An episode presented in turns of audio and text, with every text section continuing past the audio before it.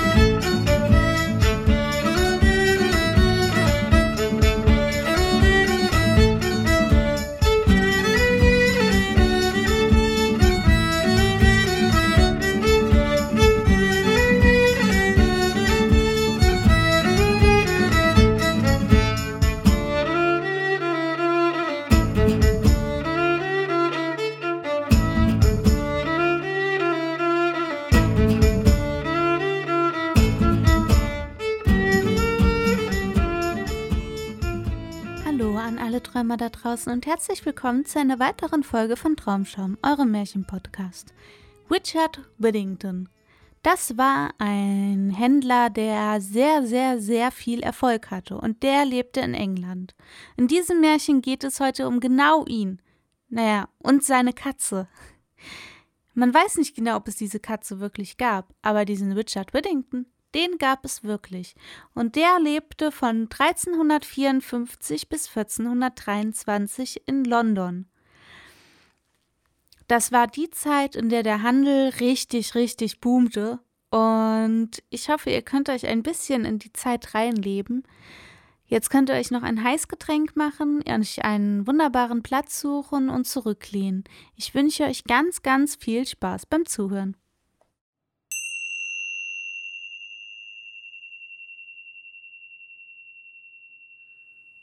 Whittington und seine Katze. Während der Herrschaft des berühmten Königs Eduard III. gab es einen kleinen Jungen. Der hieß Dick Whittington. Sein Vater und seine Mutter waren gestorben, als er sehr klein war, so dass er sich überhaupt nicht an sie erinnerte, und er blieb als kleiner zerlumpter Kerl zurück, der sich in einem Dorf auf dem Land herumtrieb.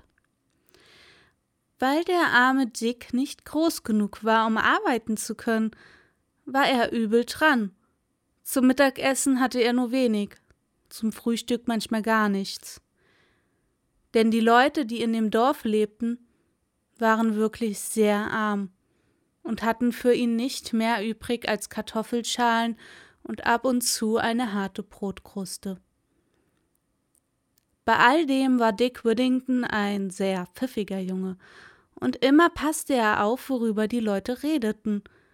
Am Sonntag trachtete er danach, in die Nähe der Bauern zu kommen, wenn sie, bevor der Pfarrer kam, auf dem Grabstein im Kirchhof saßen und sich unterhielten. Und einmal in der Woche konnte man den kleinen Dick am Wegweiser vor dem Dorfwirtshaus lehnen sehen. Dort hielten die Leute an, um etwas zu trinken, wenn sie von der nächsten Marktstadt kamen. Und wenn die Ladentür des Barbiers offen war, lauschte Dick all den Neuigkeiten, die die Kunden einander erzählten. Auf diese Art erfuhr Dick sehr viele höchst merkwürdige Dinge über die große Stadt, die man London nannte, denn die törichten Landleute jener Zeit meinten, die Menschen in London seien alle feine Herren und Damen, und den ganzen Tag lang gäbe es da nur Singen und Musizieren, und die Straßen seien alle mit Gold bepflastert. Eines Tages, als Dick am Wegweiser stand, fuhr durch das Dorf ein großer Wagen mit acht Pferden davor, die hatten alle Schellen am Kopfgeschirr. Er dachte, dieser Wagen müsse zu der schönen Stadt London fahren, Deshalb fasste er Mut und bat den Fuhrmann, ihn neben dem Wagen mitlaufen zu lassen. Sobald der Fuhrmann hörte, dass der arme Dick weder Vater noch Mutter hatte und an seinem zerlumpten Kleidern sah, dass er gar nicht übler dran sein konnte, da sagte er ihm, er könne mitkommen. Und so machten sie sich zusammen auf den Weg. Ich konnte nicht herausfinden, wie der kleine Dick es fertigbrachte, unterwegs etwas zu essen und zu trinken zu bekommen, und auch nicht, wie er so weit gehen konnte, denn es war ein langer Weg. Und ich weiß auch nicht, wie er es am Abend mit dem Schlafplatz machte. Vielleicht gaben ihm gutmütige Leute in den Städten, durch die er kam, etwas zu essen, wenn sie sahen, dass er ein armer, kleiner, zerlumpter Junge war. Und vielleicht ließ ihn der Fuhrmann am Abend in den Wagen kriechen und auf einer der Kisten oder einem der großen Pakete im Wagen ein Schläfchen machen. Jedenfalls gelangte Dick sicher nach London und er hatte es so eilig, die schönen goldgepflasterten Straßen zu sehen, dass er sich, so fürchte ich, nicht einmal lange genug aufhielt, um dem freundlichen Fuhrmann zu danken. Er lief weg, so schnell ihn die Beine tragen wollten, lief durch viele Straßen und meinte, jeden Augenblick müsse er in jene kommen, die mit Gold gepflastert waren. Dick hatte nämlich dreimal ein Goldstück in seinem eigenen Dorf gesehen und er erinnerte sich daran, wie viel Geld das gab, wenn man es wechselte. Darum dachte er, er habe nichts anderes zu tun, als einige kleine Stückchen vom Pflaster aufzunehmen. Und dann hätte er so viel Geld, als er sich nur wünschen könne. Der arme Dick lief, bis er müde war. Und er hatte seinen Freund, den Fuhrmann, ganz vergessen. Schließlich merkte er aber, dass es dunkel wurde und dass überall, wohin er sich wandte, nur Schmutz anstelle von Geld zu sehen war. Da setzte er sich in einem dunklen Winkel nieder und weinte sich in den Schlaf. Der kleine Dick war die ganze Nacht auf der Straße, und am anderen Morgen stand er hungrig auf und ging umher, und wen er traf, den bat er, ihm einen Kupferpfennig zu geben, damit er nicht verhungern müsse. Aber niemand hielt sich mit ihm auf, und nur zwei oder drei Leute gaben ihm einen Kupferpfennig, und so war der arme Junge bald ganz matt und schwach, weil er nichts zu essen hatte. Schließlich bemerkte ein gutmütig aussehender Herr, wie hungrig er dreinschaute. Hey, warum suchst du dir keine Arbeit, mein Junge? sagte er zu Dick. Das möchte ich doch gern, aber ich weiß nicht, wie ich eine finden kann, antwortete Dick. Wenn du willst, kannst du mit mir kommen, sagte der Herr und nahm ihn mit zu seiner Wiese, auf der Heu gemacht wurde. Da arbeitete Dick früch drauf los, und es ging ihm gut, solange das Heuen dauerte. Danach war er so übel dran wie zuvor, und als er wieder fast verhungert war, legte er sich an die Tür von Herrn Fitzwarren nieder. Der war ein reicher Kaufmann. Da sah ihn bald die alte Küchenmagd, die war eine übellaunige Person, sie war da zufällig gerade sehr damit beschäftigt, das Essen für ihre Herrschaft herzurichten. So schrie sie den armen Dick an. Was hast du da zu suchen, du fauler Bengel? Nichts wie Bella gibt's da. Wenn du dich nicht fortscherst, wollen wir doch sehen, wie dir ein Krug Spülwasser gefällt. Ich hab da welches. Hm, das ist heiß genug, um dich springen zu lassen. Gerade in diesem Augenblick kam Herr Fitzwarren selbst nach Hause zum Essen, und als er da einen schmutzigen, zerlumpten Jungen vor der Tür liegen sah, sagte er zu ihm Junge, warum liegst du da? Du scheinst alt genug zu sein zum Arbeiten. Ich fürchte, du hast es mit der Faulheit. Nein, wirklich nicht, Herr, sagte Dick zu ihm. So ist es nicht, denn ich möchte von Herzen gern arbeiten, aber ich kenne niemanden und ich glaube, ich bin sehr krank, weil ich nichts zu essen hatte. Steh auf, armer Kerl, lass es sehen, lass sehen, was dir fehlt. Nun versuchte Dick sich zu erheben, Aber er musste sich wieder legen, denn er war zu schwach zum Stehen, weil er seit drei Tagen gar nichts zu essen gehabt hatte, und er war nicht mehr imstande, umherzulaufen und von den Leuten auf der Straße einen Kupferpfennig zu erbitten. Da ließ ihn der freundliche Kaufmann ins Haus bringen und ihm ein gutes Essen geben. Und er behielt ihn für alle Schmutzarbeit, die er für die Köchin tun konnte. Dick hätte in dieser guten Familie recht glücklich leben können, wäre nicht die übellaunige Köchin gewesen. Der konnte er nichts recht machen, und sie schalt ihn von Morgen bis zum Abend. Und außerdem klopfte sie sehr gerne, und wenn sie kein Fleisch zu klopfen hatte, dann klopfte sie seinen Kopf und den Rücken des armen Dick mit dem Besen oder was immer ihr sonst zufällig in die Hände kam. Schließlich erzählte man Alice, der Tochter von Herrn Fitzwarren, wie schlecht sie Dick behandelte, und die sagte der Köchin, sie würde entlassen, wenn sie nicht freundlicher zu ihm wäre. Nun wurde die üble Laune der Köchin ein wenig gebessert, aber Dick musste noch mit einem anderen Ungemach fertig werden. Sein Bett stand in einer Dachkammer. Und in der gab es so viele Löcher im Boden und in den Wänden, dass er in jeder Nacht von Ratten und Mäusen geplagt wurde.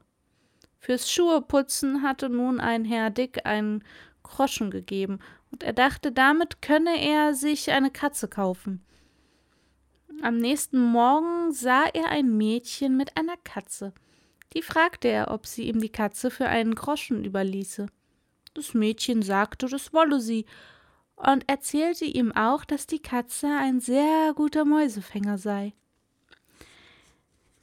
Dick verbarg die Katze in der Dachkammer und trachtete immer danach, einen Teil seines Essens für sie mitzubringen. Und nach kurzer Zeit hatte er mit den Ratten und Mäusen keinen Ärger mehr und schlief jede Nacht fest und gut.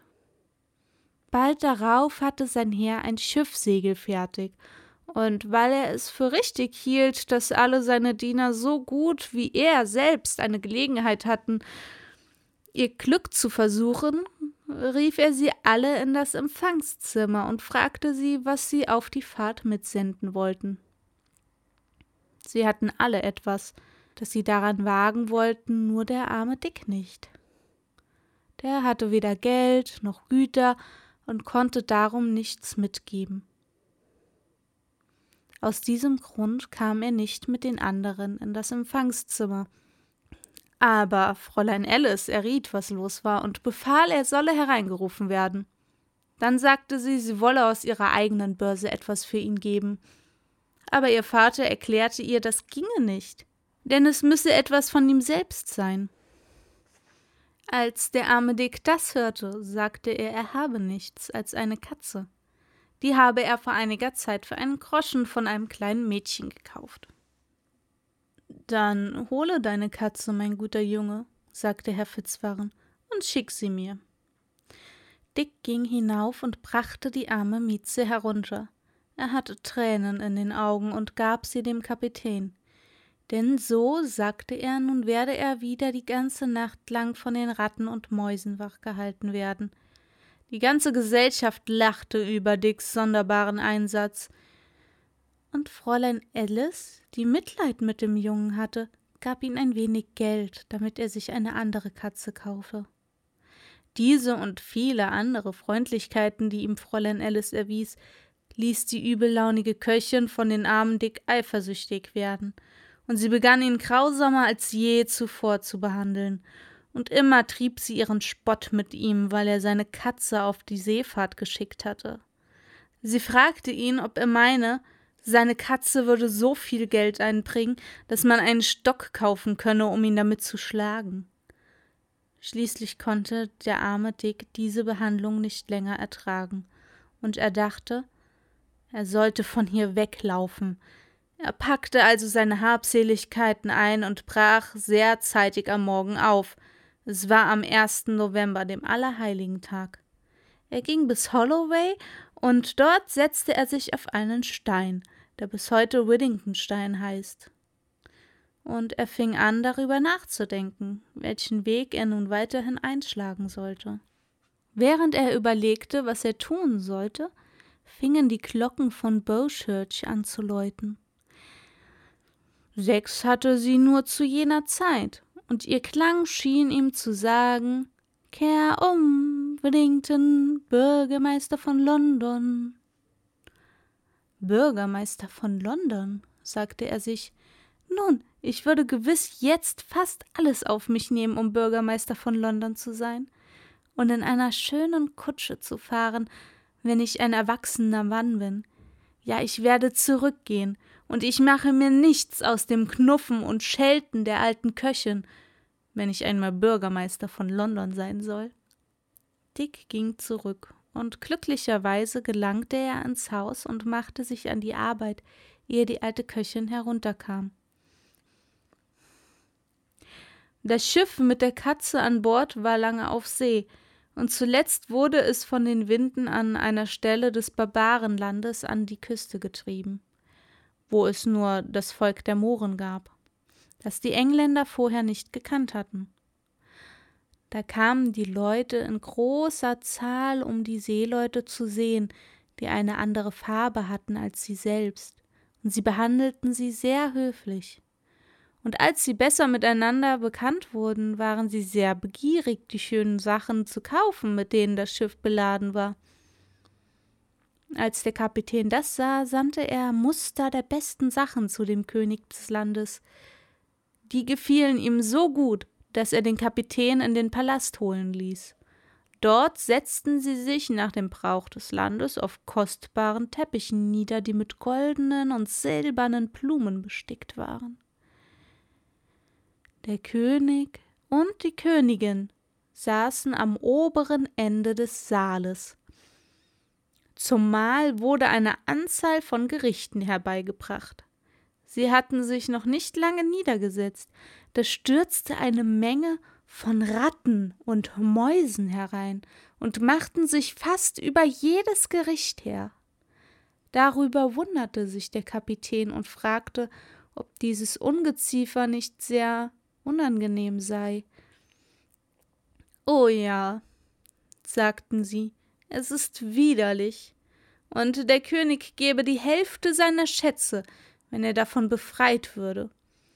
Denn sie verderben nicht nur eine Mahlzeit, wie ihr seht, sondern sie greifen ihn in seinem Schlafgemach an, sogar im Bett, und so muss er beim Schlafen bewacht werden aus Furcht vor ihnen. Der Kapitän machte einen Freudensprung. Er erinnerte sich an den armen Whittington und seine Katze, und er erzählte dem König, er habe ein Geschöpf an Bord des Schiffes, das würde all dieses Ungeziefer sogleich erledigen. Über diese Nachricht hüpfte dem König das Herz so vor Freuden, dass ihm der Turban vom Kopf fiel. Bring mir dieses Geschöpf her, sagte er. Solches Ungeziefer ist an einem Königshof schrecklich, und wenn das Geschöpf fertig bringt, was du sagst, dann will ich im Tausch dafür dein Schiff mit Gold und Edelsteinen beladen. Der Kapitän verstand sein Geschäft und nahm die Gelegenheit wahr, die Verdienste der Mieze gebührend darzustellen. Er erklärte seiner Majestät, es wäre sehr ungeschickt, sich von ihr zu trennen denn wenn sie fort wäre, könnten die Ratten und Mäuse die Waren im Schiff vernichten, aber um seiner Majestät zu Diensten zu sein, wolle er das Geschöpf holen. Lauf, lauf, sagte die Königin, ich kann es nicht erwarten, das liebe Geschöpf zu sehen. Während ein anderes Mahl bereitet wurde, ging der Kapitän fort zum Schiff. Er nahm die Mieze unter den Arm und war gerade zeitig genug zur Stelle, um die Tafel voll mit Ratten zu sehen. Als die Katze sie sah, wartete sie nicht ab, bis sie geheißen wurde, sondern sprang den Kapitän aus den Armen, und nach wenigen Augenblicken lagen ihr fast alle die Ratten und Mäuse tot zu Füßen. Der Rest sprang in der Angst fort zu seinen Löchern. Der König und die Königin waren ganz entzückt darüber, dass sie diese Plage so leicht losgeworden waren und begehrten, das Geschöpf solle ihnen zum Ansehen gebracht werden, das ihnen so einen großen Gefallen getan hatte. Darauf rief der Kapitän Mietz, Mietz, Mietz. Und sie kam zu ihm. Er überreichte sie dann der Königin. Die fuhr zurück und fürchtete sich, ein Geschöpf anzurühren, das eine solche Verheerung unter den Ratten und Mäusen angerichtet hatte. Als der Kapitän aber die Katze streichelte und sagte Mietz, Mietz, da berührte sie die Königin auch und rief Miet, Miet. Er setzte sie dann auf den Schoß der Königin nieder, dort schnurrte sie, spielte mit ihrer Majestät Hand und schnurrte sich in den Schlaf. Als der König die Taten von Frau Mieze gesehen hatte und erfuhr, dass sie trächtig war und das ganze Land versorgen könnte, da handelte er mit dem Kapitän um die ganze Schiffsladung und gab ihm dann für die Katze zehnmal so viel, als alles übrige wert war. Der Kapitän nahm dann Abschied von der königlichen Gesellschaft und segelte unter günstigem Wind nach England. Und nach einer glücklichen Fahrt kam er gut und sicher in London an. Eines Morgens, Herr Fitzwarren war gerade in sein Kontor gekommen und hatte sich ans Pult gesetzt, da kam jemand und klopfte. Tap, tap, tap an die Tür. Wer ist da? sagte Herr Fitzwarren. Ein guter Freund, antwortete der andere. Ich bin gekommen, um euch gute Nachricht von eurem Schiff Einhorn zu bringen. Der Kaufmann war sofort auf den Beinen, öffnete die Tür und erwartete kein anderer als der Kapitän und Handelsbeauftragte mit einem Kasten voller Juwelen und einem Frachtzettel, der den Kaufmann die Augen aufreißen ließ und dem Himmel danken, dass er ihm eine so glückhafte Seefahrt beschieden hatte. Sie erzählten dann die Geschichte mit der Katze und zeigten das reiche Geschenk, das der König und die Königin dem armen Dick dafür geschickt hatten. Sobald der Kaufmann dies hörte, rief er nach seinen Dienern. Geht, holt ihn, wir erzählen ihm davon. Doch nennt ihn bitte Herrn Whittington. Herr Fitzwarren zeigte nun, dass er ein guter Mensch war, denn als einige der Diener sagten, ein solch großer Schatz sei zu viel für ihn, da antwortete er Gott behüte, dass ich ihn auch nur um den Wert eines einzigen Pfennigs brächte. Er schickte nach Dick, der zu dieser Zeit für die Köchin Töpfe scheuerte und ziemlich schmutzig war. Herr Fitzwarren befahl ihm, einen Sessel zurechtzustellen. Da glaubte er, sie wollten ihren Spott mit ihm treiben und bat sie, einem armen, einfachen Burschen doch nicht solche Streiche zu spielen, sondern ihn doch bitte wieder an seine Arbeit zurückgehen zu lassen. Aber wirklich, Herr Whittington, sagte der Kaufmann, es ist uns allen ganz ernst mit euch, und ich freue mich von Herzen über die Nachricht, die diese Herren für euch gebracht haben. Der Herr Kapitän hat nämlich eure Katze an den König von Barbarenland verkauft und euch dafür größere Reichtümer zurückgebracht, als ich in der ganzen Welt besitze. Und ich wünsche euch, dass ihr sie recht lange genießen könnt. Herr Fitzwarren hieß dann die Männer den großen Schatz herzuzeigen, den sie mitgebracht hatten, und sagte, Herr Whittington hat nichts weiter zu tun, als sie an einen sicheren Ort zu bringen. Der arme Dick konnte sich vor Freude kaum fassen. Er bat seinen Herrn, sich so viel davon zu nehmen, als ihm gefiele, da er alles ja doch seiner Freundlichkeit verdanke. Nein, antwortete Herr Fitzwarren. Dies gehört alles euch, und ich zweifle nicht daran, dass ihr es gut anwenden werdet. Dick bat dann seine Herren und dann Fräulein Alice einen Teil von seinem Vermögen anzunehmen, aber sie wollten es nicht und sagten ihnen dabei auch, wie sehr sie sich über seinen Erfolg freuten. Dieser arme Kerl war aber viel zu herzensgut, um alles selbst zu behalten, und so gab er dem Kapitän ein Geschenk, dem Maat und den anderen Dienern von Herrn Fitzwarren und sogar der übellaunigen alten Köchin. Danach riet ihm Herr Fitzwarren, er solle noch einen passenden Händler schicken und sich wie ein Herr kleiden, und er sagte ihm, er könne gern in seinem Haus wohnen, bis er sich selbst ein besseres beschafft habe. Als Herr Whittington sein Gesicht gewaschen hatte, sein Haar gekräuselt, seinen Hut zurechtgesetzt und einen schönen Anzug anhatte, da war er gerade so hübsch und fein wie andere junge Männer, die Herrn Fitzwarren besuchten. Und Fräulein Alice, die früher so freundlich zu ihm gewesen war und mitleidig an ihn gedacht hatte, die meinte nun, er schicke sich als Herz allerliebster für sie. Und das ohne Zweifel, um so mehr als Whittington nun immer überlegte, was er tun könnte, um ihr zu gefallen zu sein, und ihr die allerhübschesten Geschenke brachte. Herr Fitzwarren sah bald ihre Liebe und schlug vor, sie sollten heiraten, und da stimmten sie beide eifrig zu.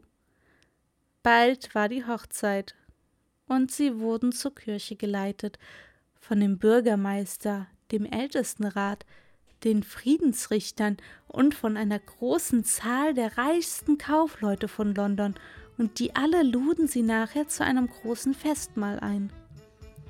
Die Geschichte berichtet, dass Herr Whittington und seine Gemahlin in Pracht und Herrlichkeit lebten und sehr glücklich waren.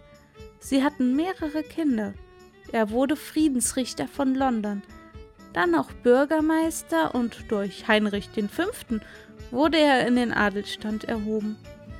Die an Stein gehauene Gestalt von Sir Richard Whittington mit seiner Katze in den Armen konnte man bis zum Jahr 1780 über dem Bogengang des alten Gefängnisses von Newgate sehen, das gegenüber der Newgate Straße stand.